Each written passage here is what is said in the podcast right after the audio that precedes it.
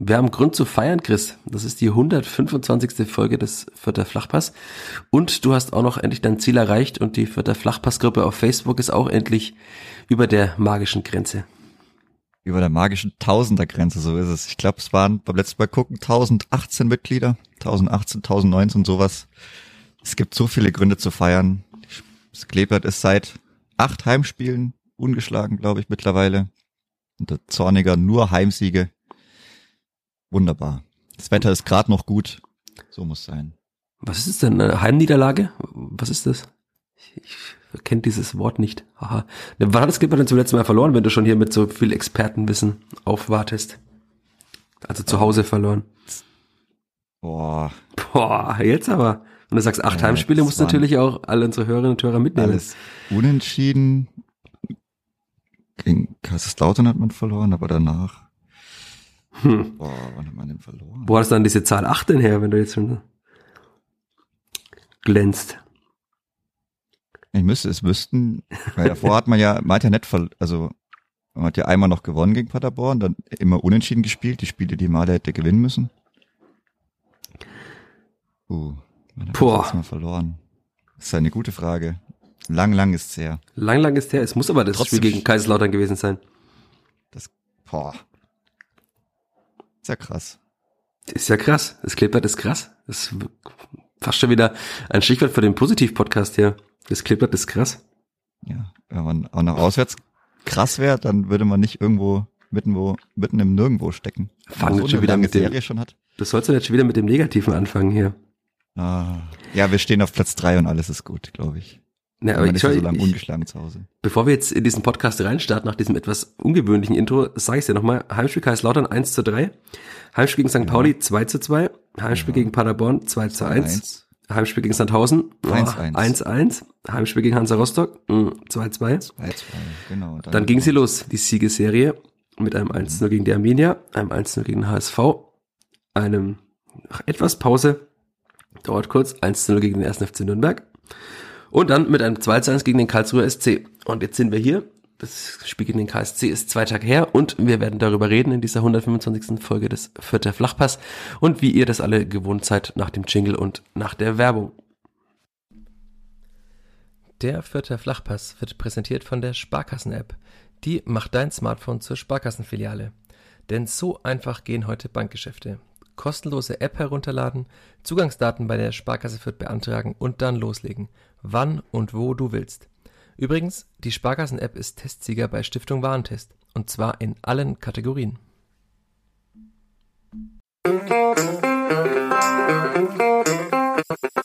Vierter Flachpass, der Kleeblatt-Podcast von nordbayern.de. Herzlich willkommen zu dieser 125. Folge des Vierter Flachpass und vor allem ja, Jubeln und vor dieser ganzen Freude habe ich mir schon wieder meinen Kopf nicht ganz sortiert. Das war natürlich das Heimspiel gegen Fortuna Düsseldorf, wie Chris mich äh, dankenswerterweise in dieser kleinen Pause, in der ihr diese Werbung gehört habt, darauf hingewiesen hat. Danke, Chris. Da kommt man schon durcheinander, wenn es Clipper zu viele Spiele gewinnt. Ne? Ja, wenn man so viel gewinnt, dann 2-1, 2-1, wie auch immer. Endlich ja. mal zwei Tore geschossen, das ist ja freudentrunken. Ja, das hattest du gefordert. Du hattest auf Twitter gefordert, ja. dass das Kleeblatt zwei Tore schießt gegen Fortuna Düsseldorf, nicht gegen den Karlsruher SC. Da hättest du es wahrscheinlich auch gefordert gegen den KSC vergangene Woche. Da hat es noch nicht funktioniert. Gegen Fortuna Düsseldorf, jetzt am Wochenende hat es funktioniert. So schaut's aus, gegen auch, ja, wenn man den letzten Podcast anhört und das Ende anhört, vielleicht fast den erwartet, nicht so starken Gegner Fortuna Düsseldorf. Ja, Alexander Zorniger ja. hat aber in der PK gesagt, in der zweiten Halbzeit war es der beste Gegner, der bislang im Rundhof gespielt hat. Sie fragt, ob das jetzt ein hm. Diss äh, gegen ja. den Hamburger SV war oder ob Fortuna Düsseldorf wirklich so gut war. Weiß ich nicht. Also ich fand eigentlich, also wirklich Gefahr war immer schon im Ansatz da. Die haben es nicht gut zu Ende gespielt, aber ich fand es schon sehr mäßig, gerade für die. Also ich würde gerne mal die Gehaltsstruktur vergleichen. Ja, gut. Für die Spieler, die man hat, wenn man einen Champions League Spieler Hendricks einwechselt, der, ich glaube, mehr internationale Spiele in internationalen äh, Wettbewerben hat als in der zweiten Bundesliga, dann ist es schon sehr mäßig, was dabei rumgekommen ist. Ja, oder hat das Klippert das einfach so gut gemacht? Es ist eine, eine Frage auch von Aktion und Reaktion. Also weil das Klippert war ja, da können wir jetzt dann gleich ansteigen, auf fünf Positionen verändert und sah auch ansonsten sehr viel verändert aus im Vergleich zur Vorwoche. Ja, man hat wieder seine Aggressivität ganz gut reingebracht. Man hat es auch mit Ball etwas besser gemacht. Kommt auch nicht von ungefähr, wie dann die zwei Tore entstanden sind, dass da die beiden Sechser mit maßgeblich dran beteiligt waren. Aber ja, man hat wieder mehr Druck entwickeln können. Das hat man dann später gerade auch gleich bei Simon Aster gemerkt, der dann irgendwann einfach platt war. Der war da körperlich durch, im Kopf durch. Aber sonst stand man wieder stabil. Gute Torwart, äh, Torwartleistung gehört auch dazu. Endlich mal auch stabil über mehrere Wochen hinweg, jetzt über drei Spieltage. Müssen wir das vielleicht nochmal mehr herausheben, weil ich finde, also immer noch, wenn man mit Menschen redet in Fürth, manchmal hört man immer noch den Namen Burcher und das wäre doch alles so viel besser mit dem Sascha. Also ich, ich möchte einfach mal sagen, schaut euch Andreas Linde mal an, zählt mal, wie viele Bälle er in Zeiten ausschlägt, das sind nämlich nicht viele. Also es gab in seiner sagen wir mal, durchwachsenen schlechten Phase, als die Mannschaft auch nicht so gut performt hat. Einige schlechte Spiele, das haben wir auch angesprochen hier, aber das ist schon ein deutlicher Fortschritt. Die Ruhe, die er ausstrahlt, mittlerweile auch in Karlsruhe schon, kam er ja öfter mal aus dem Tor raus, um Flanken abzufangen. Das war noch so ein Kritik Kritikpunkt, den wir hatten. Er hat einmal einen wirklich sehr schönen Ball auf Luca Itter nach links außen gespielt. Ich würde sagen, den spielen jetzt alle Torhüter in der zweiten Liga so genau in den Fuß rein. Also, ich habe ihm auch in den Noten eine 2 gegeben. Also, ich, ich sehe momentan dafür, dass man hier mal ein Torwartproblem heraufbeschworen hat, ganz im Gegenteil. Also das ist für mich einfach der Andreas Linde, den man haben wollte. Er hat ja auch eigentlich alles gehalten, was man halten konnte. Beim 2-1, auf das kommen wir dann gleich noch. Konnte jetzt auch nicht sonderlich viel machen, weil er halt aus Gründen auf der anderen Seite des Tores stand. Also das ist dann schon auch nochmal ein, Fortschritt, den man vielleicht nicht dauerhaft äh, präsent hat, aber ist ja, wenn man über einen Torwart nicht sprechen muss, macht er meistens sehr vieles gut. Und natürlich kommt noch hinzu, dass man auch einfach sehr, sehr wenig zulässt insgesamt. Das hat jetzt auch nicht so viel Grund, sich auszuzeichnen. Ist dann, ist dann bitter, weil er die Monster-Saves, die dann irgendwie auf den sozialen Netzwerken gefeiert würden, äh, machen kann, aber ich glaube, er ist auch ganz froh, dass er einfach Fußball spielen kann und ab und zu paar Bälle halten kann. Ja, ja so schaut's aus. Danach feiern kann. Ich finde, äh, er ist auch immer noch einer, der sich mehr mit den Fans beschäftigt, also auch vorm Spiel oder beim Derby hat er sich ja auch nochmal umgedreht und so. Das sind so die kleinen Sachen, die man dann auch nicht immer mitkriegt, aber die dann schon irgendwo wichtig sind. Ich weiß nicht, die letzten drei Spiele, äh, wenn man Nürnberg, Karlsruhe, Düsseldorf schaut, boah, ich müsste schon überlegen, ob er da wirklich größeren Fehlpass gespielt hat. Ich glaube nicht. Also die Bälle waren alle sehr, sehr sauber. Den auf Luca Itter, da gab es auch viel Szenenapplaus von mir. Den fand ich wirklich, der war einfach top. Du musst sich Luca Itter gar nicht mehr bewegen, der kam perfekt. Ich weiß, aber es also ist auch nicht überraschend, ne, dass er das kann. Also wenn man im Training zuschaut, sieht man, dass ja, er das auch im Training kann. Das ist ja, ja, die Sache, die dann auch ein bisschen komisch ist, wenn wir das vielleicht immer dann predigen, Woche für Woche, man das nicht so sieht im Wettkampf, aber ich meine, dass er das drauf hat, das haben wir, glaube ich, lang genug heraufbeschworen. Jetzt ist es endlich mal soweit und das tut auch der ganzen Mannschaft gut. Ja, weil er sehr viel Ruhe schon von hinten ausstrahlt, das ist ja klar. Und wenn dann die Dreierkette in den meisten Fällen auch noch viel Ruhe ausstrahlt, also gleich wenn wir jetzt beim, beim Loben sind, kann ich gleich bei Gideon Jung bleiben. Also man konnte sich ja Sorgen machen nach diesem Testspiel gegen Linz, wo er dann schon wieder sehr tollpatschig in einigen Szenen aussah, aber dann die letzten drei Spiele war das schon ziemlich gut von ihm. Also jetzt dann auch gegen den KSC nicht mehr in der Zentrale, sondern als rechter Innenverteidiger, dafür konnte dann Damian Michalski wieder in die Mitte rücken. Und noch da hat er es gut gemacht. Also das ist tatsächlich vielleicht der beste Neuzugang der Winterpause. Es gab ja nur zwei, aber das ist nicht der beste Neuzugang. Also das dann einfach Damian Michalski wieder auf seiner angestammten Position spielen kann, hat man auch gesehen an seinen Daten, an seinen vielen gewonnenen Kopfballduellen und so, dass er sich sehr viel wohler fühlt in der Mitte. Und dann ist es natürlich fürs Kleeblatt, wenn man jetzt dann sogar vier Innenverteidiger hat, man kann da ein bisschen rumtauschen, jetzt gegen KSC, äh, gegen Kaiserslautern am kommenden Wochenende wird ja auch Gideon Jung wieder spielen, auf jeden Fall. Also äh, da brauchen wir gar nicht die Frage stellen, die wir schon mal diskutiert hatten, wer dann rausrotiert, denn Max Christiansen ist gesperrt, damit Sebastian Griesberg wahrscheinlich wieder vorne spielen, wenn er fit ist. Aber das ist natürlich auch nochmal, also wenn der Torwart Ruhe ausstrahlt, wenn dann Gideon Jung auch Ruhe ausstrahlt und in den meisten Spielen strahlt ja auch damit Michalski sehr viel Ruhe aus, dann hat man da schon sehr viel Ruhe.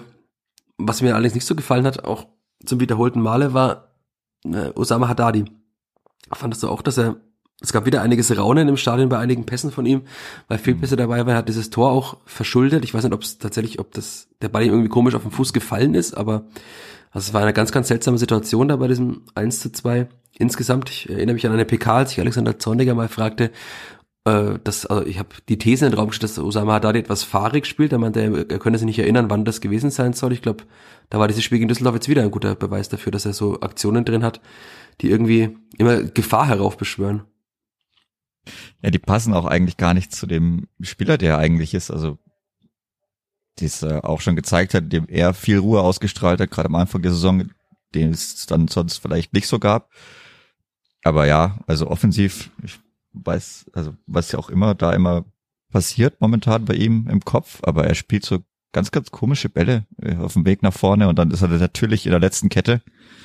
Und ich meine, das konnte Düsseldorf jetzt nicht wirklich nutzen. Und auch beim Gegentor war es Pech. Also ich, ich weiß nicht, was er da noch besser machen kann aus der kurzen Distanz. Der versucht halt irgendwie noch, dass sein Bein rausschnellt und dann geht er halt leider so in die Mitte. Das war schon sehr viel Pech an der Stelle. Also das Glück, was er dann im Derby vielleicht hatte, dass der Ball da Richtung äh, Sebastian Griesbeck kam, das war dann das Pech, was dann wieder ausgleichen war irgendwo. Denke ich zumindest. Also klar, das sieht ganz, ganz komisch aus, weil auch davor dieser Ball, der kurze Abwehrball von Michalski kam, den er aber auch nicht, also wirklich anders spielen kann und das war halt irgendwie war das aber auch wahrscheinlich die einzige Möglichkeit, wie Fortuna Düsseldorf in der zweiten Halbzeit da ein Tor hätte erzielen können, bis zu diesem Zeitpunkt. Hm. Und ja, also. Aber es wurde dann trotzdem nochmal unnötig spannend, ne? Wenn wir den Blick nochmal ja, ein bisschen zurückrichten. Es stand 2 zu 0, man hatte eigentlich alles im Griff. Also dann wieder nach dem 2 zu 0. Ähm, also das, wir können ja nochmal noch mal den Blick etwas äh, weiten. Das 1 zu 0 war ja dann schon verdient, fand ich, fürs Kleeblatt. Auch sehr schöne Flanke von Max Christiansen, du hast angesprochen, die Sechser ja, haben wahrscheinlich unseren Podcast gehört. Wir haben uns mehr Torgefahr der Mittelfeldspieler gewünscht. Dann äh, machen beide Sechser jeweils eine Vorlage. Also erst Max Christiansen mit einer schönen Flanke und Ragnar Ache gegen zwei Düsseldorfer im Rückwärtslaufen. Ja, auch schöner Kopfball. Was er zu seiner sehr schönen Szene in der Mixzone nach dem Spiel geführt hat, weil dann äh, Ragnar Ache sagte, na ja, er, er kann mit viel Selbstvertrauen sagen, dass er gegen 99 Prozent der Zweitliga-Innenverteidiger das Kopfballduell gewinnt. Ich werde mitzählen die nächsten Wochen, ob er auf 99 Prozent äh, Luftquote kommt. Aber also ja, da hat man schon gesehen, dass er, der stand ja förmlich in der Luft und der war jetzt nicht einfach zu nehmen, dieser Kopfball so im, im Rückwärtslaufen. Hat schon sehr gut platziert.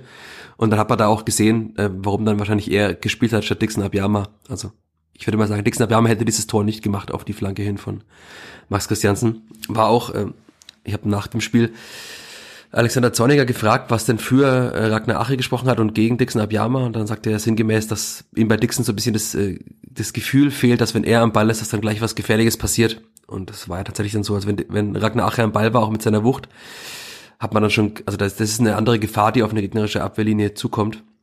Und wenn er natürlich noch in der Luft auch noch mehr Gefahr hat, dann, oder Gefahr ausstrahlt, dann sollte er wahrscheinlich auch, wenn er diese, diesen Leistungsstand halten kann, und sich nicht zu, zu sehr mit sich selbst beschäftigt, wie Zorniger oftmals jetzt schon angesprochen hat, dann sollte er auch künftig wieder starten dürfen, oder? Ja, so schaut's aus. Also gerade auch, wenn man dann nach der Einwechslung von Dixon Abiyama sieht, passiert halt relativ wenig. Es ist dann immer weng weng. Also da kommt nicht sehr viel dabei raus. Er hat dann zwar auch viel Platz gehabt und dann auch versucht, diesen Platz gut zu nutzen. Aber also gerade das 1-0 war wirklich sehr, sehr schön. Also gerade die Flanke, ich weiß nicht, die Leute, die ein bisschen als Holzfuß verschrien waren, Griesbeck und Christiansen, also können es doch. Das ist der zornige Effekt. Bisschen häufiger, bisschen mehr konzentrieren, geht es auch noch öfter. Aber also die Flanke war ja wirklich, die war wunderschön, weil sie einfach so perfekt war mit dem Schnitt, der dann zum Tor hingeht, aber genau zwischen die Verteidiger und auch so, dass die eben auch im Rückwärtslaufen keinen guten Abdruck bekommen. Das, der Ball war sehr, sehr schwer zu verteidigen. Natürlich auch sehr schwer zu nehmen als Stürmer, also auch von Ragnach ist sehr gut gemacht. Aber auch eben wieder genau in den Raum, in dem der Torwart dann keine Chance hat. Also einfach, ja, wunderbar rausgespielt. Das zweite Tor auch. Also da muss ich sagen, dann Tobi Rasche endlich mal wieder eine ja, sehr ordentliche Leistung. Wie er den Ball da mitnimmt, war schon sehr, sehr gut, auch wenn ich dann nicht ganz weiß, was bei der Fortuna in der Mitte da passiert ist, dass dann Ragnache gar so frei war. Also es war schon auch nicht so gut verteidigt, aber war wirklich sehr schön wieder rausgespielt da. Ich glaube aus dem Einwurf im Endeffekt war das dann. Ja, der Ball kam dann von Luca Itter auf Tobi Raschler. Also. Genau, den nimmt er aber auch perfekt mit. Also sehr schön gemacht, sehr schön rübergelegt und dann kann man den auch einfach mal reinschieben. Ja, tatsächlich. Und jetzt hat Ragnar Ache fünf Tore und ist damit nur noch ein Tor von Branimir Gotha entfernt. Das hätte man jetzt auch nicht gedacht vor einigen Wochen noch. Aber. Tja, was, was passiere mit Captain? Bleib, Zu dem Thema haben wir übrigens ein, ein, ein Input bekommen von einem Hörer, ich zumindest äh, privat geschickt bekommen. Ich lese dir kurz eine These vor vom User, der schon öfter hier zitiert wurde. Ich weiß immer noch nicht, wie er ausgesprochen wird, das müsste man nochmal klären. Er heißt zumindest Bogenius auf Twitter. Und seine äh, These war, dass Herr Gotha nicht mehr trifft, verhilft der Mannschaft zum Sieg. Seit er keine Tore mehr schießt, gewinnt das Kleeblatt. Die Gegner haben sich komplett auf ihn eingestellt und er kommt selten zum Abschluss. Seine Rolle ist trotzdem unersetzlich, auch wenn er gestern einer der Schwächeren war. Was sagst du dazu? Also hm. jetzt schon lieber, wenn er mal wieder trifft, weil also auch acht Scorer ist jetzt für die Rolle, die er dann trotzdem hat, ist halt einfach dürftig. Also selbst wenn er dann nicht selber zum Abschluss kommt, zwei Assists ist schon auch nicht sehr viel. Also gerade wenn man dann bedenkt, dass er mehr auch als Zehner spielt, die Torgefahr geht ihm momentan in jeglicher Hinsicht leider ein bisschen ab. War ja symptomatisch auch der Freischuss, den er geschossen hat. Also, ja, wenn man dann verglichen hat, am Tag zuvor nix. hat Janis Heuer für den SC Paderborn aus einer ähnlichen Situation das Siegtor geschossen. Da hat man gesehen, wie man einen Freischuss aufs Tor ziehen kann. Und der war dann, also ich glaube, er ist nicht mehr an der 5 also 5 Meter Linie ins Ausgerollt, sondern noch weiter rechts. Also, oder links vom Torhüter aus gesehen. Das war schon, also das war, fand ich bezeichnend. Äh, also, man kann ja Branimir Gotha da jetzt vieles vorwerfen und man kann darüber diskutieren, dass er aufgrund seiner Rolle in der Mannschaft, aufgrund seiner individuellen Qualität und natürlich auch, muss man immer sagen, aufgrund äh, des Gehalts, das er bekommt, also wird er mit der meisten Fürth verdienen, zumindest hat er es in der Bundesliga getan, dann ist es schon insgesamt wenig, aber dafür geht er halt wirklich in sehr viele Zweikämpfe, er arbeitet sich auf. Da gab es auch immer einen Zweikampf, glaube ich, in der 87. Minute, also in der Seitenauslinie, ziemlich weit hinten. Da hat er den Zweikampf eben auch gewonnen, das hat Zorniger später auch nochmal gelobt, diesen Zweikampf. Also in, man kann ihm nicht nachsagen, dass nicht genug Einsatz da ist. Das ist auf keinen Fall. Also das ist immer, immer top vom Einsatz. Auch wenn er sich natürlich, also er muss sich sehr viel äh, Bearbeitung erwehren von Gegenspielern. Aber er hat dann auch wieder, finde ich, doch wieder zu oft dann dieses, den Blickkontakt zum vierten Offiziellen gesucht und sich beschwert. Mhm. Also das, das äh, kriegt er irgendwie auch nicht raus. Also ich, mich würde das auch nerven wahrscheinlich, wenn ich Fußball spiele und werde alle zwei Sekunden gefühlt in irgendeiner Form gefault oder geschubst. Aber also das, glaube, das bringt jetzt schon ein bisschen raus, dass er halt da dauerhaft dann irgendwie versucht, das, sich darüber aufzuregen. Und es bringt ihm ja auch nichts. Also er kriegt dann schon die meisten Fouls gepfiffen, aber einige eben nicht. Und dann sieht man immer wieder diese typische Hörgota-Armbewegung und diesen Schrei zum vierten Offiziellen, der jetzt eben auch das Foul nachträglich nicht mehr geben wird, nehme ich jetzt mal an. Zumindest hat er da keine Kompetenz dafür.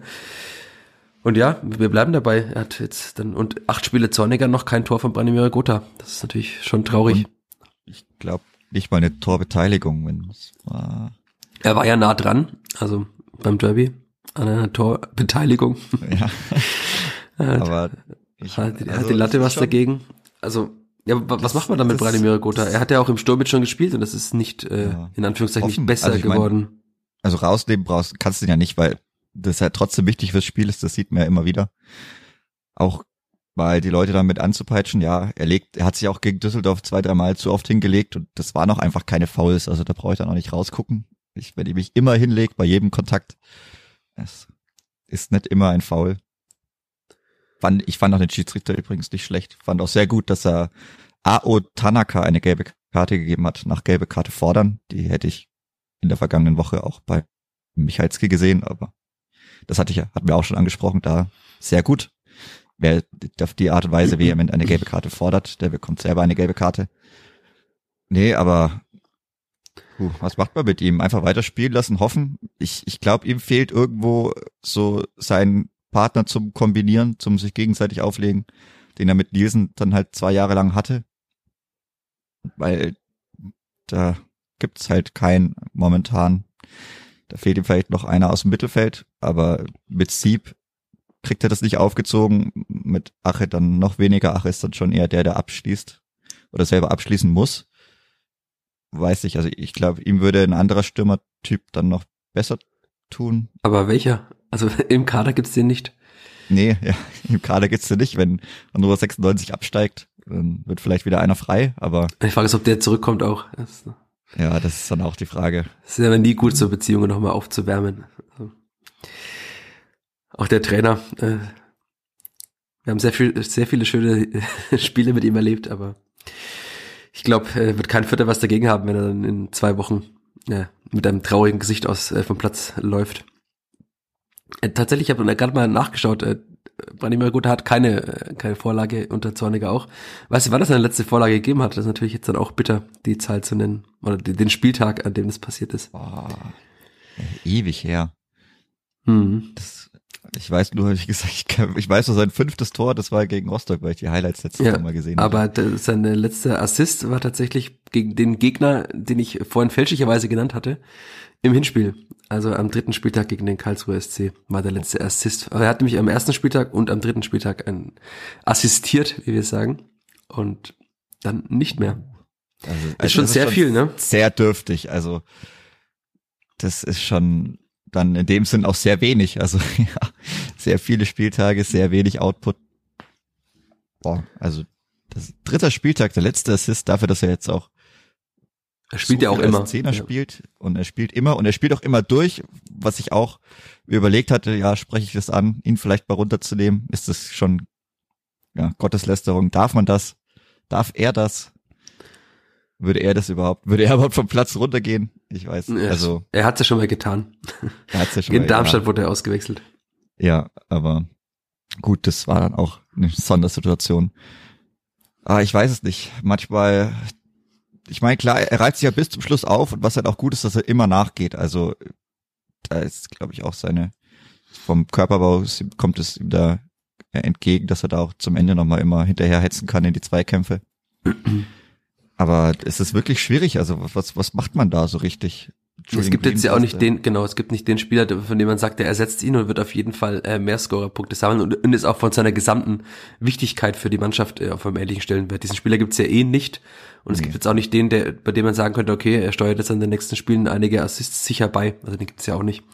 Julian Green hat, war das in Karlsruhe und also war zumindest hat es gut gemacht in der Rolle, aber das haben wir jetzt auch schon oft besprochen, dass er jetzt auch nicht der konstanteste Spieler ist.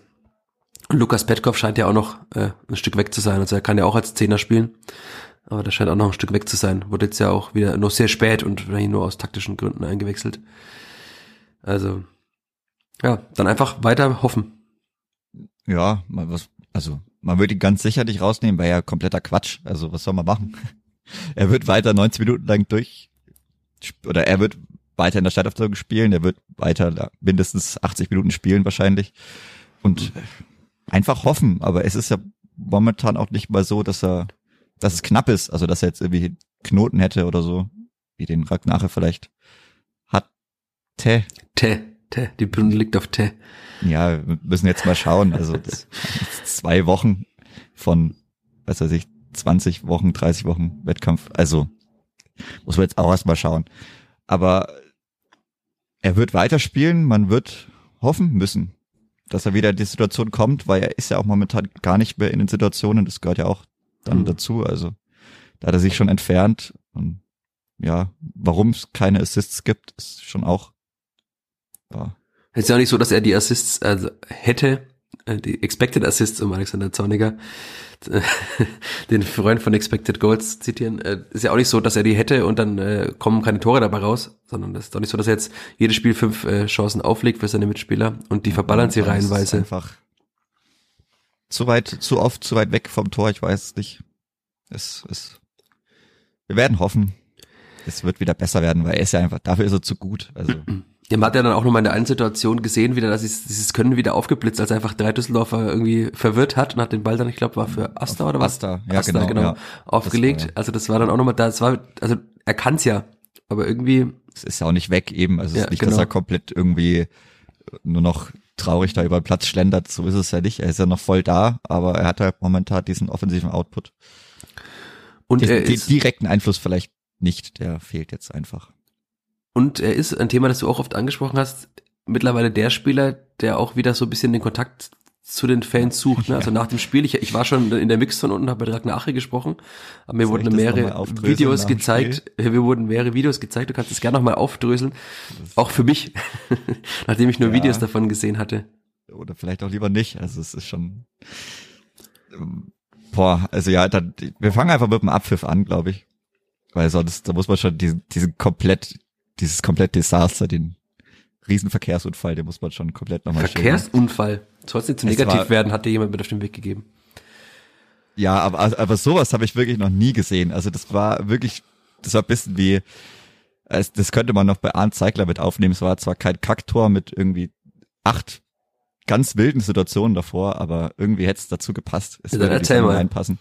Ja, dann erzähl mal. Es, es, weiß, es, es beginnt ja damit, dass nach Abpfiff die Leute erstmal, okay, sie sammeln sich, dann hat es schon relativ lang gedauert, meiner Meinung nach, bis man seinen Kreis bildet.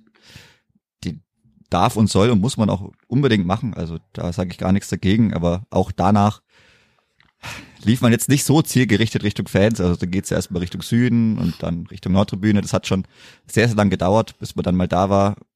War es auch wieder disconnected. Also sie standen wieder e-, etwas verwirrt vor der Nordtribüne. Ob es dann das richtige Lied immer auch war, ist dann, ja, kann man auch hinterfragen. Aber das hat dann gedauert, bis sich dann wieder alle schön an Händchen gefasst hatten, weil mehr kann man noch nicht. Da muss man vielleicht auch öfters noch gewinnen und öfters noch mit mit, der, mit dem guten Gefühl jetzt nach dem Derby vor den Fans gewinnen.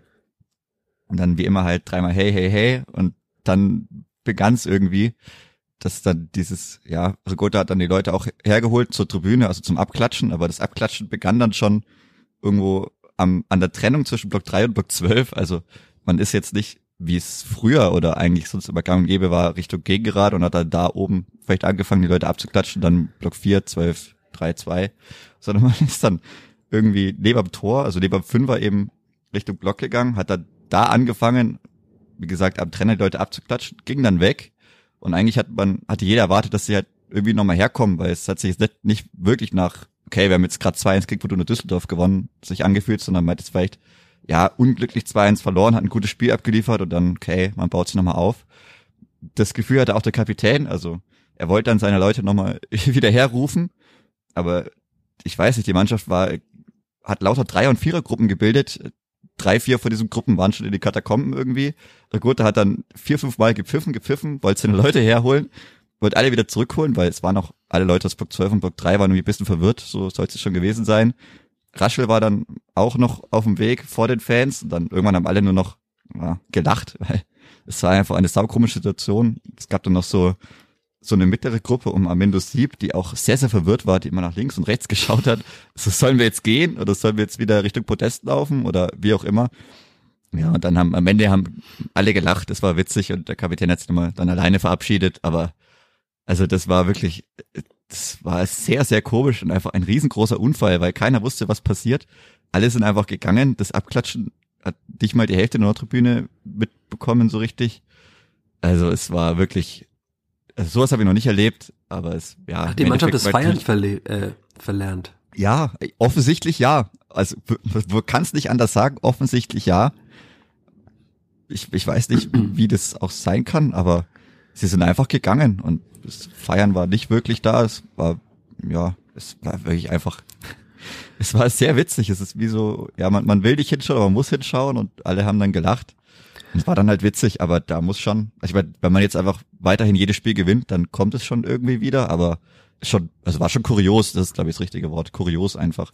Es hat sehr lang gedauert, dann waren sie sehr schnell weg und keine Ahnung, der Kapitän hat auch nur rübergeschaut, hat zu den Fans geschaut, zur Mannschaft, wirklich vier, fünf Mal gepfiffen, aber es hat keinen gejuckt. Naja. Naja, eins nach dem anderen. Erstmal wieder gut Fußball spielen und dann kann man ja, irgendwann genau. noch, das ist wichtiger. Also wir könnten da natürlich auch lang drüber diskutieren. Ich weiß auch, dass das äh, viele unserer Hörerinnen und Hörer umtreibt. Also äh, kann natürlich auf, auf uh, Ursachenforschung gehen. Vielleicht ist der eine oder andere Spieler auch noch da, der vielleicht sagt, ich wurde in der Hinrunde noch beschimpft, ich habe keine Lust mehr den zu feiern. Das kann natürlich auch sein. Also weiß man ja nie, was da alle Spieler antreibt. Ähm, also, aber ich glaube, das sollte auf jeden Fall besser werden, weil es ja auch nicht dazu beiträgt, dass man jetzt dann so eine super Bindung zwischen beiden Teilen ja, äh. Auch, dass es so ewig lang gedauert hat, bis man dann da war. Also der Gästeblock war schon fast komplett geräumt, bis man da mal angefangen hat, den Sieg zu feiern. Das ist auch, das ist einfach zu lang. Also man kann dann auch schon, weiß nicht, einen Schritt schneller gehen oder die Abläufe da ein bisschen schneller machen, wenn man beim Gegner abgeklatscht hat, dann mache ich halt einen Tacken schneller meinen Kreis und gehe ein bisschen schneller in den Süden, dass halt dann auch noch paar Leute da sind. Also das finde ich, kann man schon mitnehmen. Das gute Gefühl ist ja dann auch cooler, wenn halt doch noch 200 Leute mehr da sind, mit denen mhm. man feiern kann. Auch wenn die Leute natürlich nicht immer sofort abhauen müssen, das gehört auch dazu, aber es hat schon sehr lange gedauert. Also fand mhm. ich zumindest, es kann schon noch besser werden. Weil du jetzt gerade schon mehrere Spielernamen auch genannt hast, würde ich dir gerne nochmal eine These von unserem Hörer Vogenius äh, vorsetzen. Er hat nämlich überschrieben mit ein paar Gedanken für den Flachpass. Seine These ist, das Kleeblatt kann so ziemlich jeden schlagen in der Liga. Der Kader hätte, Zitat, absolut einen Spitzenplatz hergegeben, den HSV geschlagen, Paderborn geschlagen, Darmstadt im Rand der Niederlage und Düsseldorf geschlagen. Dass dazu nicht gekommen ist, ist im Nachgang sehr ärgerlich. Ist es zu positiv formuliert, dass dieser Kader einen Spitzenplatz hergibt? Wie siehst du das? Fußballerisch vielleicht schon irgendwo, aber mental, das haben wir auch dann, das haben wir ja noch ausgelassen eigentlich, also was nach dem Gegentor wieder passiert ist. Und eigentlich das, auch nach dem Halbzeitpfiff die ersten genau, zehn Minuten, das Tor da, kam Darauf wollte ich nämlich dann jetzt zurückkommen, also weil wir hatten also ja auch da schon. Da reicht sicherlich nicht, also ja. für, da kommt dann, daher kommt ja auch irgendwo diese fehlende Konstanz, da reicht's einfach im Kopf nicht irgendwo oder wo auch immer da das Problem ist, aber die zehn Minuten nach der Halbzeit bis zum Tor, die waren wieder nichts, also da ging's dann, war dann auch auf der Tribüne, die Leute irgendwo, also die Mannschaft irgendwie wieder, wieder herzuholen, wach. Und dann kam das Tor aus dem Nichts. Und danach war es gut und dann kommt das gegnerische Tor aus dem Nichts und da muss es, also dafür, dass man das Spiel 60 Minuten lang trotzdem dominiert, muss man da nicht wieder so, gut, man ist vielleicht nicht komplett auseinandergebrochen, dafür war der Gegner zu schlecht, aber war dann schon viel Harakiri dabei, dann hat Raschel Ball verloren. Simon Asta war zwei, dreimal sehr verwirrt und ja, da kommt zu viel, un also zu viel, zu schnell zu viel Unruhe rein. Und das ist sicherlich dann der Schritt, in dem man arbeiten muss, weil gerade auswärts siehst du sonst kein Land. Also wenn du dich so schnell verunsichern lässt, wenn die gegnerischen Fans doch kommen, wenn du nicht zu Hause spielst, da, da hapert's dann. Ja, ist tatsächlich so, dass auch Alexander Zorniger nach dem Spiel schon, er hat schon direkt auf den Betzenberg geblickt, weil wir haben lange mit ihm über, also er hat das Thema Widerstände, bringt er immer wieder auf, auch äh, der Umgang mit Widerständen. So ein Gegentor ist ja auch ein Widerstand oder halt zumindest ein, ein Rückschlag, etwas, was einem auf dem angedachten Weg irgendwie zurückwirft. Und also ich hatte meinen Text in der Zeitung auch mit Sieg gegen alle Widerstände überschrieben, weil in dem es hat geklappt jetzt, aber er sagte halt so, es kommt dann schon die nächste Prüfung. Äh, also jetzt am Betzenberg sagte, da kommen halt die Widerstände im Minutentakt auf den Platz oder fast schon Sekundentakt und sie kommen halt auch wahrscheinlich permanent von außen auch noch dazu in dem Stadion. Herr Zorniger sagte, das energetisch, eines der energetisch, energetischsten Stadien, schwieriges Wort, äh, Deutschlands. Also das wird dann schon nochmal eine Lerneinheit, sagte er. Aber er hätte gerne nochmal eine Lerneinheit mit Punkten. Äh, schöne Formulierung. Mhm. Aber das ist, glaube ich, wirklich so. Also man hat jetzt ja gesehen, dass dieses permanent hohe Anlaufen eigentlich jedem Gegner wehtun kann, wenn man es hinkriegt. Wenn man es aber nicht hinkriegt, führt es dazu, dass man so spielt wie in Karlsruhe. Und man hat auch gesehen, dass man mit dem Ball wieder besser, also es gab einige auch ganz schöne Kombinationen, das, das Tor ist schön rausgespielt gewesen, auch das, also beide Tore eigentlich, das sieht wieder besser aus, aber so, das ja, sagen wir mal, also der Körper will schon, aber der Geist äh, blockiert da immer noch ein bisschen. Also Sonic hat auch, ich, ich zitiere noch mal ganz kurz gesagt, äh, wir arbeiten permanent am Umgang mit Widerständen. Dann zeige ich niemandem, dass die Beine vielleicht ein bisschen krampfig werden. Wir gehen in zu vielen Situationen noch zurück. Und er hat gesagt, das ist äh, in vielen Köpfen eben noch drin, dass man sich dann eben doch mal zurückfallen lässt. Und das hat man dann ja gesehen. Also er hätte sich gewünscht, dass die Spieler noch aktiver sind, dass sie auch wieder noch mehr nach vorne verteidigen. Und das ist ja in, dieser Phase, in der Düsseldorf dann so dominant, dominant war, hat das ja überhaupt nicht funktioniert. Also da hat Düsseldorf teilweise ja, ich weiß nicht, hat er mitgezählt, aber da gab es ja Kombinationen mit 10, 15, 20 Ballkontakten wahrscheinlich von Düsseldorf was den äh, Nerd Talk PPDA-Wert wahrscheinlich wieder sehr weit nach oben getrieben hat.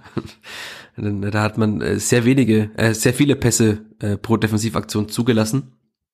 Die Düsseldorfer konnten da wirklich sehr viel spielen. Und man ist irgendwie, also man hat eben sich zurückgezogen. Zorniger sagte, der Impuls vieler Spieler sei, äh, wenn es schwierig wird, äh, jetzt sicher mal unser das Heiligste, unsere Kiste. Also dass man halt einfach nur noch darauf bedacht ist, irgendwie das Tor zu verteidigen und darüber halt dann die Aufgaben vergisst, die man eigentlich hat, nämlich halt in gewissen Situationen auf zum Beispiel den Außenverteidiger zu pressen. Also das, das dauert eben noch, aber er sagte, das ist halt äh, äh, ein permanenter Prozess und äh, muss man auch die Mentalität einiger Spieler müssen man ändern, sagt er, dass man halt einfach dauerhaft äh, dieses aktive, also eigentlich ist die das Clipper eine aktive Mannschaft, aber darauf dieses aktive Verteidigen auch permanent auf den Platz bringt. Aber ja, also wir hatten das ja auch schon am Anfang der Saison diskutiert. Dieser Kader ist vielleicht einer der besten, also auf einigen Positionen zumindest, äh, einer der besten, den man vielleicht hatte. Man hat sich in einigen Spielern vielleicht auch getäuscht. Also Duziak zum Beispiel jetzt, ähm, Tillmann ist auch weg. Also, aber trotzdem, fußballisch ist der Kader für die zweite Liga schon gut, aber halt das Nervenkostüm ist auf jeden Fall keines eines Spitzenteams dieser Liga. Sieht man ja auch. Also wie zum Beispiel Darmstadt jede Woche halt einfach Spiele gewinnt, wie auch Paderborn 2-0 Rückstände einfach wegsteckt und am Ende noch 4-3 gewinnt. Also das, da haben einige Mannschaften schon was voraus. Das ist natürlich auch, ist vieles erklärbar nach eineinhalb Jahren, in denen sehr vieles schlecht lief. Aber, also, ich glaube, das ist Ziel Rückrunden Tabellenplatz drei. Ähm, müssen wir nicht mehr oft zitieren. Ich glaube, das, das wird auch nix, aber man sieht jetzt ja schon, dass es in die richtige Richtung geht, aber dass halt vor allem die Arbeit im Kopf und die, die Arbeit mit eben diesen Widerständen, dass man damit fertig wird, dass das schon noch dauern wird. Und ich denke mal, dass man dann auch im Sommer da wieder personell noch einige Impulse setzen wird. Vielleicht auch, um ja, einfach eine Wesensveränderung im Kader, was blödes Wort, aber halt um irgendwie so eine, eine Änderung im Kopf auch zuzuführen mit Spielern, die vielleicht auch nicht so lange so viel Negatives erlebt haben. Uiuiui. Uiuiui. Ja, das, das, war der große Knall, der große Knall. Das große Knall am Ende, ja. Das, das, das denke ich schon auch, aber ja, gerade wenn man jetzt wieder auf die nächste Partie so vorausschaut, ich, also wenn man in Kaiserslautern was holen will, also mehr als einen Punkt holen will, dann muss man fast schon zu Null spielen. Weil ich kann mir nicht vorstellen, dass wenn die ein Tor schießen, dass man selber so viele Tore schießt. Also ich würde es auch mitnehmen, aber ich gehe aber Der FCK ist jetzt auch nicht die Mannschaft, die jetzt jeden Gegner 4-0 abschießt, außer das Kleber im Hinspiel mit 3 zu 1, da hat das Kleber aber auch gehörig dazu beigetragen. Ja. Aber also es, sie haben jetzt auch gerade keine gute Phase, sie haben jetzt zweimal verloren. Aber klar, also der Betzenberg, wenn die, die Stimmung gegen dich ist, wenn vielleicht der Schiedsrichter noch ein bisschen strittig pfeift, diese Gegenspieler Terence Boyd, also ja, ich gehe mal davon aus, dass Damian Michalski gegen Terence Boyd schon fertig wird. Also die, wird, glaube ich, ein schönes Behaken oder Sebastian Griesbeck. Ähm, aber es wird schon hart auf jeden Fall. Also das, ist jetzt nicht vergleichbar mit einem Außerspiel vor 4000 Zuschauern in Sandhausen, sondern das wird jetzt dann nochmal, ja, fast schon eine Reifeprüfung. Also um auch unter Beweis zu stellen, dass man halt einfach auswärts einfach mal was holt.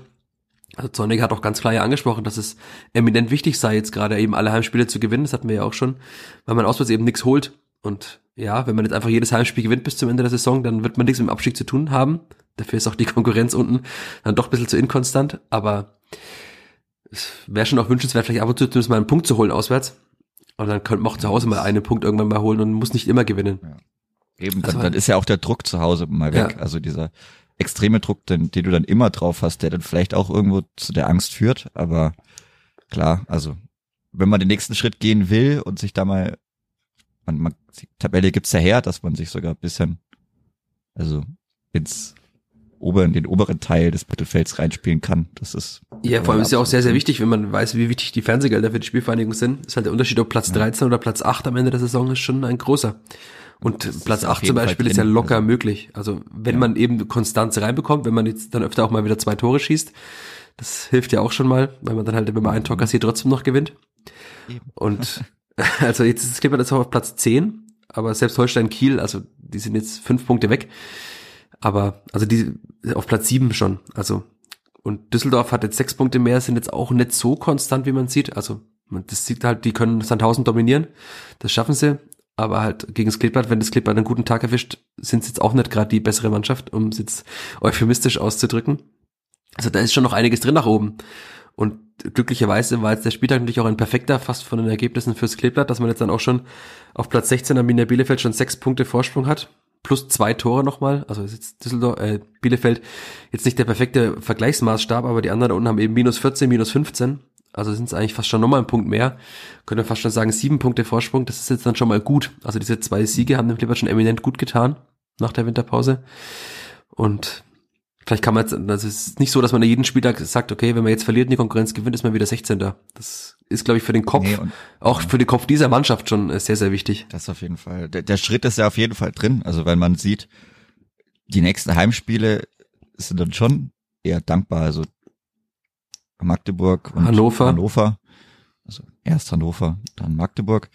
Aber, oder ich glaube. Ja, Hannover ist das nächste Heimspiel. Danach. Nee. Ja, Hannover, Magdeburg sind die nächsten beiden Spiele. Genau, okay, dann war Magdeburg doch schon zu früh. Ja, also das ist ja auf jeden Fall machbar, dass man da auch mehrere Punkte mit, mitnimmt und dann muss man halt, wenn man auswärts einfach mal was mitnimmt, das gibt dann schon direkt auch in der Tabelle einen Schub. Wie gesagt, ich, ich glaube, zu Hause sieht, steht man sehr gut da. Jetzt hat man unter Zorniger jedes Spiel gewonnen. Also ich würde sogar de, denn deine These ausweiten auf drei Heimspiele, denn das Heimspiel nach Magdeburg ist Jan Regensburg. Die haben bislang übrigens ja, in den, wir kommen gleich auf die Zorniger Tabelle zu sprechen. Die letzten acht Spiele hat Regensburg genau zwei Punkte geholt. Also ja, wir wissen, dass jede Szene enden kann und das Kleeblatt oftmals prädestiniert dafür ist, auch das zu tun, nämlich Serien von anderen Vereinen, äh, ob willentlich oder nicht, äh, zu beenden, aber ich spiele trotzdem gerne gegen den Tabellenletzten, also so ist es nicht. Wenn ich es mir raussuchen kann, nehme ich trotzdem gerne eher die Mannschaften, die jetzt nicht so gut performen. Aber Und wir hatten es ja schon, also das ist natürlich auch wichtig, diese Heimspiele zu gewinnen, denn also Lautern, St. Pauli, Paderborn auswärts, die nächsten drei Auswärtsspiele sind schon hart. Also da ist so ein Punkt immer schon fast schon wie ein Sieg. Ist schon gut dann, ja. ja. Also St. Pauli, die haben jetzt unterm halb neuen Trainer auch alles gewonnen. Ja. Glaube ich. Genau. sie haben unentschieden gespielt, oder? Nee, sie haben noch gewonnen tatsächlich noch am Wochenende. Nee, die haben noch äh, 2-1 gewonnen gegen ja. Magdeburg. Genau, die haben das noch in der zweiten Halbzeit gedreht. Also die sind super drauf und sowieso heimstark. Ja, sind ähm, insgesamt klar, jetzt, Paderborn also, auch. Also ja, genau. Die, da kannst du auch schnell mal unter die Räder kommen, weil das jetzt momentan nichts darauf hindeutet, aber klar, wenn du da aus den drei Spielen, die nächsten drei Auswärtsspielen, zwei Unentschieden mitnimmst, reicht es fast schon auch, um, um zu klettern, weil wenn du dann zu Hause gewinnst, dann nur mal zwei Unentschieden. Ich musste übrigens, weil du jetzt gerade die, das, das Klettern angesprochen hast, daran denken, dass wir oft darüber gesprochen haben, dass es ja okay ist, mal das Spiel zu verlieren, wenn man das andere einfach gewinnt. Weil man sieht jetzt, wenn man auch mit, wenn man zweimal verliert und zweimal gewinnt, hat man halt sechs Punkte.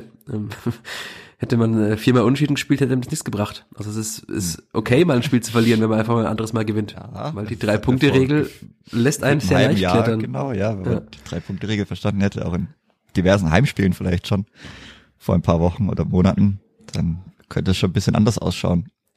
Aber wie gesagt, also wenn man aus den nächsten drei Auswärtsspielen zwei Punkte mitnimmt, ist das schon solide. Ja, Hört sich vielleicht Fall. komisch an, aber gegen die Teams passt es schon. Gegen Kaiserslautern vielleicht, wenn man da reinbrechen kann.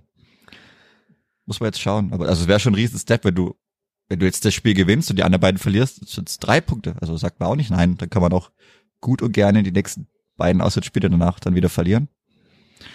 So schnell kann das dann gehen. Und wie gesagt, die andere Mannschaft sind jetzt auch nicht Übermannschaft, die da in der Tabelle um einen rumstehen. Also.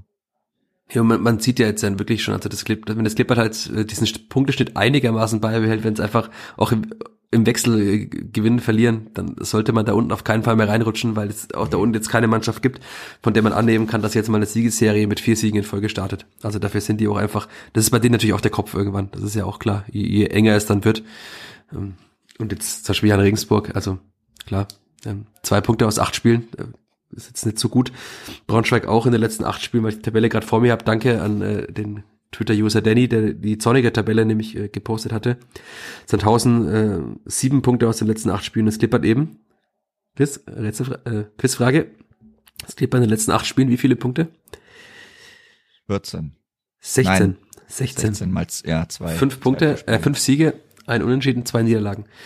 Jetzt ist, ich finde, jetzt, das können wir jetzt noch zum Abschluss dieses Podcasts noch machen. Ähm, sind acht Spiele rum. Das ist fast schon ein Viertel der Saison, Alexander Zorniger. Ähm, und man hat eben 16 Punkte aus acht Spielen geholt. Ich würde mal sagen, jetzt auch, wenn man über die Stadtgrenze blicken, ich glaube, da ist der, da sehe ich sehr viel Nebel und sehr viel dunkle Wolken. Also zumindest äh, metaphorisch sehe ich die da über der Stadtgrenze. Kommt der Zorn Gottes wieder auf. Ja, gerade. also da hat das Kleeblatt schon einen sehr guten Griff getan bei Alexander Zorniger, wenn man jetzt diese Werte auch anschaut. Ne? Ja, auf jeden Fall. Also kann man auch fast jede Woche mit, mit, mit ansprechen. Das ist auf jeden Fall der richtige Trainer. Die zwei Punkte pro Spiel sind schon ja, sehr solide, ist schon ein sehr guter Wert. Wenn man sowas über die ganze Saison durchziehen kann, steht man meistens ganz oben. Ja. ja. Wird nicht mehr klappen. Nee, für diese Saison nicht, aber also man sieht ja jetzt auch, dass auch in diesen acht Spielen war ja jetzt nicht alles super gut. Also gerade wenn man da paar Auswärtsspiele noch mitzieht. Also es, es reicht auch, wenn man nicht immer nur Hurra-mäßig spielt. Und das ist, dass man auch solide Punkte einfangen kann. Klar hat man vielleicht nicht erwartet, dass man gegen HSV 1 gewinnt, aber so, also gerade dafür, dass man auch auswärts was hat liegen lassen, ich meine, es wird nie in der ganzen Saison hin, also passieren, dass man jedes Spiel zu Hause gewinnt. Aber so liest sich das doch sehr, sehr angenehm. Jetzt hat man zu Hause wirklich ein gutes Polster, auch sollte man eine breite Brust haben, wenn man das vielleicht noch an den Zuschauerzahlen ein bisschen mehr merken könnte, wäre es auch nicht ganz War schon ernüchternd, oder? Das kann man jetzt das schon mal Bild sagen. Also, ob das jetzt 10.000 kann schon sein, weil man müsste ja noch 6.000 reinbringen im Vergleich zum Wochenende davor oder vor zwei Wochen. Puh, also das war schon weng weng. Also auch auf den Fernsehbildern habe ich das dann von der Tribüne nochmal gesehen. War jetzt auch nicht mega dicht. Aber also was, was soll das Kleber denn noch tun? Also das ist wirklich die Frage. Es spielt Frage, jetzt mittlerweile ja. schon teilweise begeisternden Fußballzäune, wird ja nicht müde, das auch zu betonen, dass die Mannschaft es wieder geschafft hat, jetzt dann auch die Fans mitzunehmen, zumindest, also es war schon nach dem Gegentor ein bisschen still, aber in der Schlussphase war dann schon auch wieder viel Unterstützung da, kam auch einige Energie von den Rängen, wenn auch jetzt im Vergleich auf jeden Fall nicht so viel wie in den Flutlichtspielen, aber es, es Klippert spielt wieder erfolgreichen Fußball, das Klippert spielt meist auch wieder, es wird auch wieder schönerer Fußball, es ist viel Energie im Spiel, und trotzdem kommen halt nur 9800, wovon ja schon mal mindestens 500, 600 Düsseldorfer waren. Also sagen, kommen 9000 ist schon traurig. Und das halt zwei Wochen nach dem Derby-Sieg oder hat da dieses Karlsruhe-Spiel ja. so viel kaputt gemacht? Das habe ich mich auch gefragt. Also auch die Frage, wann man sich seine Karte kauft. Also wenn man sich die Karte nach dem Derby-Sieg gekauft hat, dann hat das Karlsruhe-Spiel jetzt, glaube ich, wenig Einfluss gehabt. Aber das ist, das ist schon wirklich krass. Also ich meine, klar, im Süden, das ist immer ein bisschen undankbar, wenn man da die Gäste mit hat, aber so ist es in jedem Stadion gerade im Lohner und natürlich Süden Sitzbereich, also, war schon sehr, sehr wenig. Also wenn man da immer drauf schaut, sieht schon sehr traurig aus. Aber das ist wirklich die Frage. Also 9000 Heimfans nach dem Derby-Sieg mit so einer Serie zu Hause ungeschlagen. Weiß nicht, ob man die vielleicht da noch größer machen müsste, aber es moch kann er irgendwie. Weiß auch nicht, woran es liegt, aber. Es ist Klippern einfach zu langweilig. Also unter Zorniger ist es ja nicht langweilig, das hat er auch schon mal zu mir ja, gesagt. Eben, eigentlich also, müssten sie doch viel interessanter sein. Eigentlich nett, ja, weil die, die Spiele sind ja auch, also wie gesagt, viele Sprints, sehr energetisch. Oder ist es einfach dann das Stadionerlebnis im Braunhof, das jetzt äh, Menschen da nicht hinzieht? Ja, aber eigentlich ist es ja schon trotzdem, also da, das, wenn viele da sind, ist es ja auch sehr cool, weil es halt eben so dann klein und eng ist. Also das ist ja dann eigentlich eher was Positives oder woraus man auch Kraft ziehen kann ich stell mal vor, jetzt irgendwie so ein Prügel mit 25.000 Plätzen und dann hast du die gleiche Anzahl. Ich glaube, dann kann ich schon verstehen, wenn die Leute nicht reinkommen wollen, aber ich, ich, ich frage mich echt, woran es liegt. Also die Stimmung war auch. Sehr durchwachsen, ja, würde ich jetzt mal von okay, der Haupttribüne ja, aus beurteilen. Ja, war jetzt auch wieder nett, super krass. Also dafür, dass man auch länger geführt hat, dann auch mit 2-0 geführt hat. Also klar, da kann schon noch, Mitmachquote auf der Nordtribüne ist immer noch sehr auspuffähig, wenn man dann sieht, was, was in der Woche zuvor, wie das in Karlsruhe aussah. Klar, andere Gegebenheiten, aber die haben halt zweimal die Nordtribüne und da ist einmal der, die untere Hälfte hat halt, die hat da unten 95 Prozent Mitmachquote, das ist natürlich dann schon, ist auch als Gast hilft natürlich cool, auch, ja, das hilft natürlich auch. Sehen. Ja, das, das hilft, hilft auch. auch der Mannschaft, ja. Das auf jeden Fall. Also, das merkt man ja auch, wenn dann die Leute mal hochschauen, da kommt Energie und es wird einfach laut so die Hormone werden ja dann einfach aus. Es ist ja einfach so, dass du da auch eine biochemische Reaktion drauf hast und zumindest haben solltest, also hoffentlich hast. Dafür ist es schon. Es ist wirklich die Frage, also man muss anscheinend 5 zu 1 gegen Nürnberg zu Hause gewinnen, dass man da mal die ganzen Nordtribüne mit reinbekommt. Gegen HSV soll es auch richtig krass gewesen sein, hat man auch dann gehört, aber es ist zu selten, dass man da wirklich richtig gute Stimmung reinbringt. Also das Wetter war jetzt ja, mittelgut, aber es war auch nicht mehr so sehr kalt, also hat schon gepasst. Also auf der ja, man, der Vierter findet immer eine Ausrede, das ist auch klar, ne? Ja, aber, aber, also es ist schon, gerade wenn man bedenkt, hat es jedes Spiel unter einem neuen Trainer gewonnen, ist schon dürftig. Also gegen Düsseldorf, die ja schon noch attraktiver Gegner sind, meiner Meinung nach.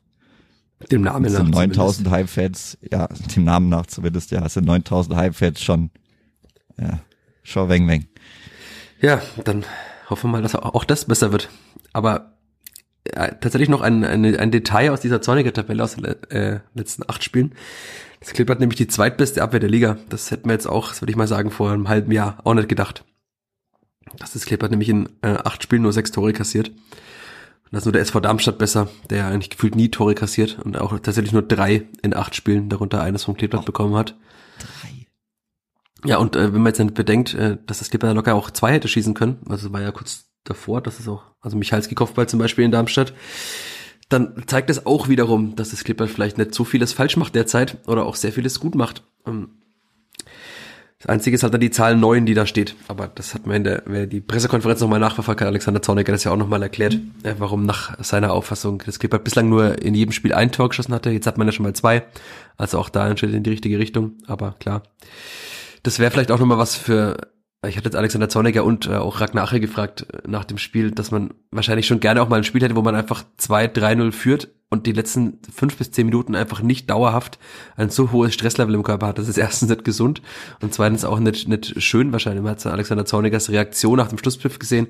Der hat erstmal ganz tief und sehr lange ein Puh, äh, ausgeatmet, um dann die Faust zu ballen. Also da schon auch viel Druck drauf, weil man halt jedes Spiel wieder zittern muss bis zum Schluss.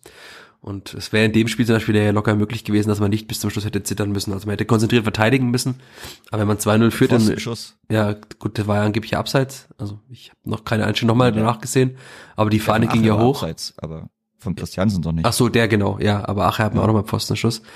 Genau, ja, der war Abseits, das war ja. schon richtig. Also da ja. war Abiyama am Abseits auch davor. Ja, aber was ihm gar nichts gebracht hat. Also war das so lustig. Es war ein Abseits, wo, wo nachher dann verzögert auf den Ball wartet, aber das ist ja eine ganz, ganz kleine, unnötige Randnotiz. Aber also auch das ist ja jetzt ja mittlerweile drin, dass man mal ein Spiel vielleicht auch mal höher führt. Und das ja. ist auch nochmal so ein nächster Schritt, den man gehen muss. Weil man hat es auch bei an Ragnar Ache gesehen, nämlich dann nochmal, der war auch schon platt und musste dann nochmal so in der, ich glaube, 95., 96., das waren ja mehr als die angezeigten fünf Minuten, musste nochmal nach hinten mit so einem, mit riesigen Schritten nach hinten sprinten. Und da hatte ich ihn gefragt, ob er dann nicht auch gerne mal darauf verzichten würde, auf so einen Sprint in der 96. Minute. Und äh, witzige Antwort von Ragnar Ache war, er würde auch, wenn es 10-0 steht, noch im Vollsprint nach hinten laufen, wenn der Gegner einen Freischuss hat. Weil wenn er es nicht täte, dann würde der Trainer das eben schon merken lassen von der Seite. also ich würde sagen mal, die Autorität Alexander Zorniger in der Mannschaft auf jeden Fall auch. Also das kann man schon mal sagen, wenn der Stürmer sagt, ich würde auch in der 96. noch nach hinten sprinten, beim 10-0 führen. Also aber das, das zeigt eben das, was, was äh, Zorniger gerne betont. Also jeder Spiel hat seine Aufgabe und diese Aufgabe muss jeder erfüllen. Und wenn er sie nicht erfüllt, kommt eben ein anderer, der die Aufgabe erfüllen muss. Das war ja auch seine Erklärung, warum es mit fünf Wechseln in der Startaufstellung geklappt hat, weil jeder seine Aufgaben kennt. Die Aufgaben sind klar verteilt. Und dann geht es eigentlich einfach nur noch darum, dass derjenige, der es am besten ausfüllen kann an dem Spieltag, der fit ist, der also körperlich und geistig fit ist, das eben ausfüllt. Und deswegen, es glaube ich, es gibt sehr viele Erklärungen für diese zornige Tabelle, für diese fünf Siege aus acht Spielen. Wir haben auch schon sehr viele in diesem Podcast genannt. Aber ich bin sehr froh, dass die Kollegen, Grüße an der Stelle, jetzt heute den Stress haben und wir einfach ganz in Ruhe einen Podcast aufnehmen können, in dem sehr vieles gut läuft. Und ich würde sagen, damit können wir es auch bewenden lassen, oder? Für diese Woche. Ja, wir schauen, was passiert. Schauen wir mal, sagt der Franke. Schauen wir mal, ja. Und dann hören wir uns einfach nächste Woche wieder. Vielleicht sogar nach dem ersten Auswärtspunkt dieser Rückrunde. Also, dass man auswärts auch Punkte holen kann, hat die Hinrunde ja schon gezeigt. Ähm, aber wir wissen jetzt auch, es ist auch kein Weltuntergang, wenn der SFC Kaiserslautern wieder zu seiner Form zurückfindet und sich äh, einen Sieg ergaunert. Er spielt, kann man glaube ich nicht sagen. Sagen wir mal, er, er kämpft in sich den Sieg. Er kämpft in sich, ja. ja sehr schöne Überschrift beim Millanton. Ähm, FC St. Pauli, Kaiserslautern 1-0, der Fußball hat gewonnen oder der Fußball siegt. Ja, weil, weil das ist äh, Schusterfußball ist jetzt äh, nicht der Fußball, den wir wahrscheinlich favorisieren, aber es ist auch ein Zeichen, dass das funktioniert. Also dass das in der zweiten Liga schon zum Erfolg führt. Spricht jetzt nicht unbedingt für die zweite Liga, aber spricht für Dirk Schuster. Auf jeden Fall. Dann sprechen wir einfach nächste Woche über Schusterfußball. In diesem Sinne, macht's gut. Danke dir, Chris. Ich hab zu danken. Und bis bald. Ade. Ciao, ciao. Mehr bei uns im Netz auf nordbayern.de